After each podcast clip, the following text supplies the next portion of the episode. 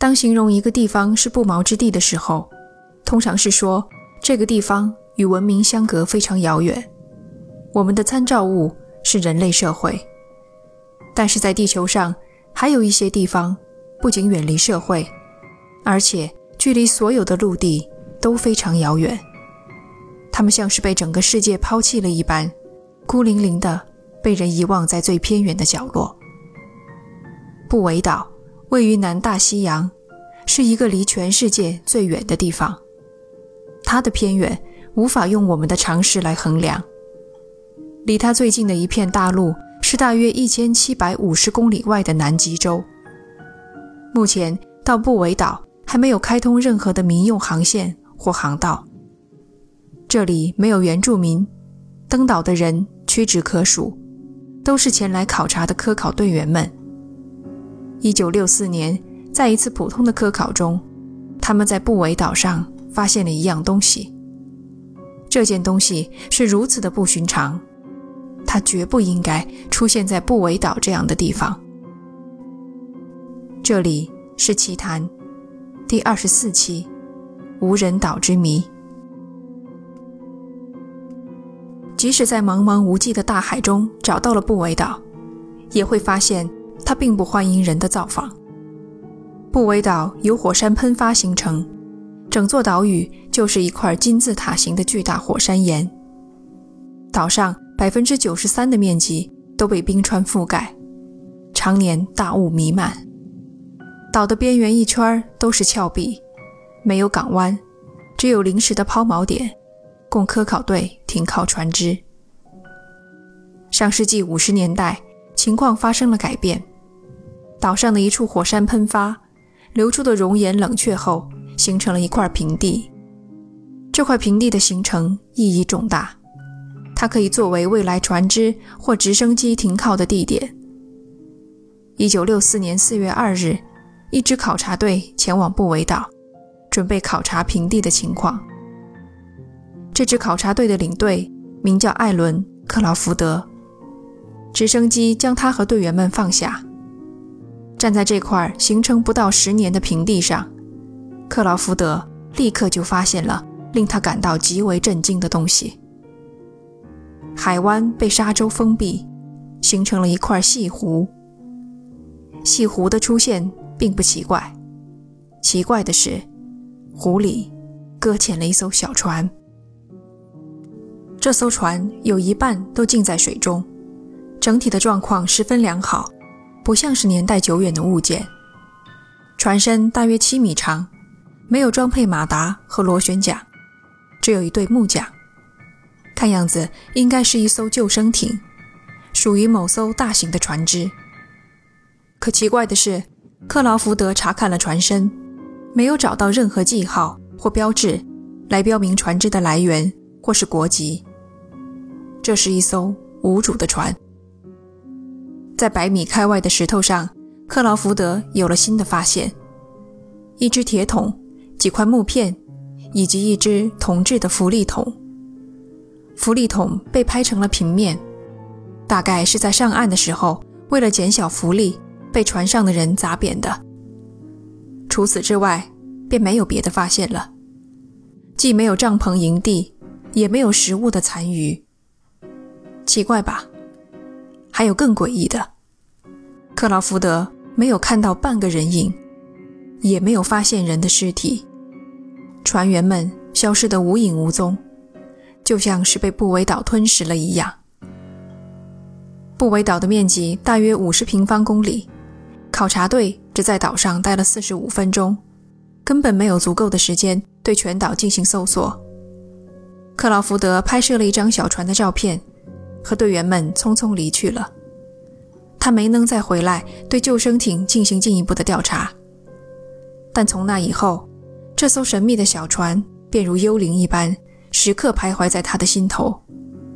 他抓破了脑袋也想不明白，小船究竟是怎么来到偏远隔绝的布韦岛的？船上的船员又去哪儿了呢？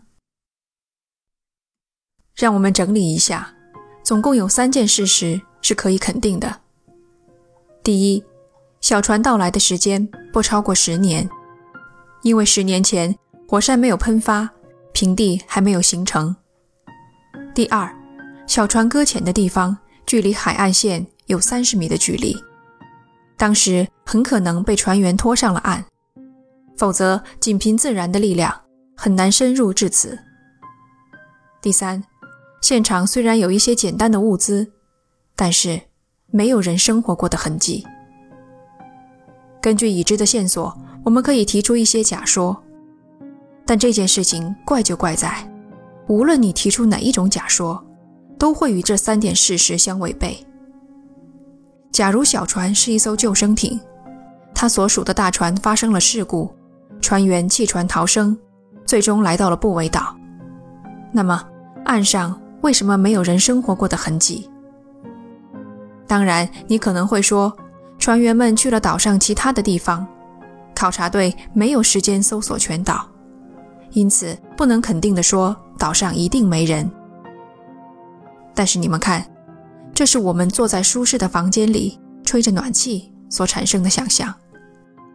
真正身处当时的环境中，气温零下，周围除了冰山就是寸草不生的火山岩，船员们没有任何理由。抛弃他们身边唯一一个可以抵挡寒风的屏障——救生艇。用船桨把救生艇支起来，人可以在下面避风休息。而且小船所在的地方还有海豹，因此食物方面也不会短缺。在吃和住都保证了的情况下，很难想象船员会离开这里，深入布韦岛的腹地。还有一点极其令人困惑：救生艇到底是怎么来到布韦岛的？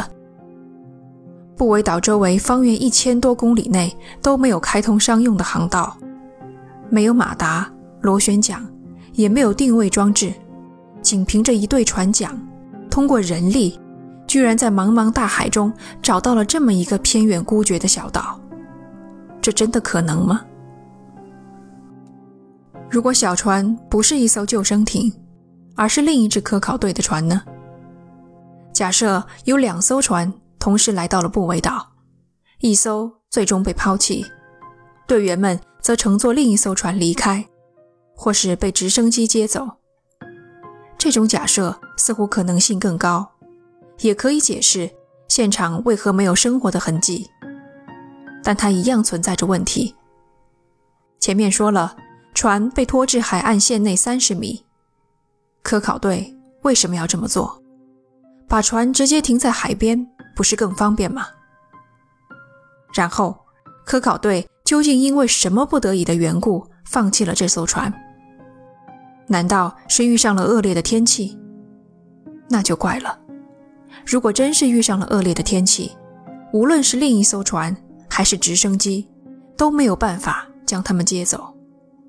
他们根本不可能离开这里。最后一种假设，则是认为船上自始至终都没有人，这就是一艘无人的漂流船，以近乎不可能的低概率，在一片汪洋中来到了小小的布韦岛。一场暴风雨将小船吹上了岸，船里的物资被吹得到处都是，船体也就搁浅在了细湖里。我知道这种假设发生的概率实在是太低了，但你不得不承认，比起另外两种疑点重重的假设，这种低概率的事件反而更显得真实。或许事情真的是这样，概率再低，可一旦它发生了，就是百分之百。这很难让人信服，而更让人难以置信的还在后面。一九六六年，也就是小船发现两年后，另一支科考队来到了布韦岛。他们的主要目的是考察平地周边的生态状况。平地上海豹的数量变多了。经过两年的时间，西湖里的水变浅了，里面长满了绿色的海藻。看样子有不少的海豹来这里排泄，为它们施肥。科考队把这些发现都写进了他们的报告。奇怪的是，在这份报告里，他们始终没有提到西湖里还有一艘小船。如果船还在，他们不可能忽略掉。唯一的解释是，小船消失了。新的一年开始，奇谈将发生一些变化，敬请期待。感谢你的收听，这里是奇谈，我们下期见。